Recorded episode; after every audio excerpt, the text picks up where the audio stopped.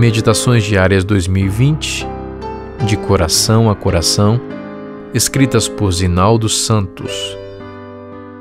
30 de julho. Sem perder tempo. Exercite-se na piedade. 1 Timóteo 4, 7. A semelhança do que às vezes fazia em seus escritos, ao se dirigir a Timóteo, Paulo também utilizou uma metáfora do mundo esportivo a fim de se referir ao progresso da experiência cristã. Em nosso texto de hoje, o verbo exercitar é derivado do termo grego gimonos, despido, que era como os atletas treinavam nos ginásios gregos. Aqui, a expressão é usada como símbolo de exercício e disciplina intelectual e espiritual.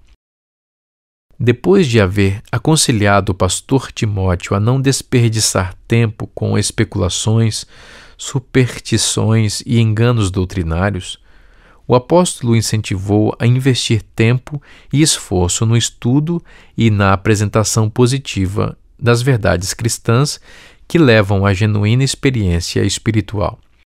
Ele deveria fazer isso não apenas tendo em vista o crescimento do rebanho, mas em favor de si mesmo. Se deveria ensinar e mostrar a seus ouvintes o caminho da santidade, quanto mais deveria ser ele mesmo exemplo disso. O empenho pessoal em favor da santidade não contradiz a oferta da graça. É consequência dela.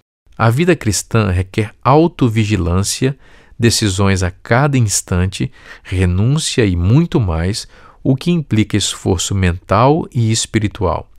Esse empenho também não significa isolamento. Em meio a desafios e armadilhas, cada passo dado para mais perto de Deus é dado em meio a conflitos contra as tendências de nossa natureza humana pecaminosa.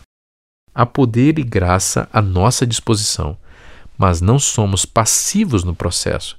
Fazemos escolhas, tomamos decisões em direção a Deus, enquanto Ele trabalha em nós e por nós.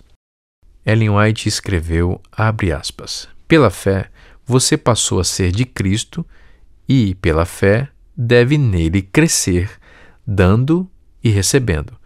Você tem de entregar-lhe tudo, o coração, a vontade, a disposição de servir deve se entregar a Ele para então obedecer a todos os seus mandamentos. Você receberá tudo. Cristo, a plenitude de todas as bênçãos, para habitar em seu coração, ser sua força, justiça e esperança eterna, para que tenha o poder necessário para obedecer. Fecha aspas. Assim somos dependentes da graça de Cristo que atua em nós, realizando a boa obra de santificação que Ele mesmo começou. Mas somos responsáveis pela decisão de nos submeter, a fim de que, até o dia de Cristo Jesus, Ele a complete. Essa obra tem continuidade neste dia. Cristo deseja nos tornar hoje melhores do que ontem. Ele fará isso se o permitirmos. Meu nome é Vinícius Mendes, sou pastor e editor na CPB.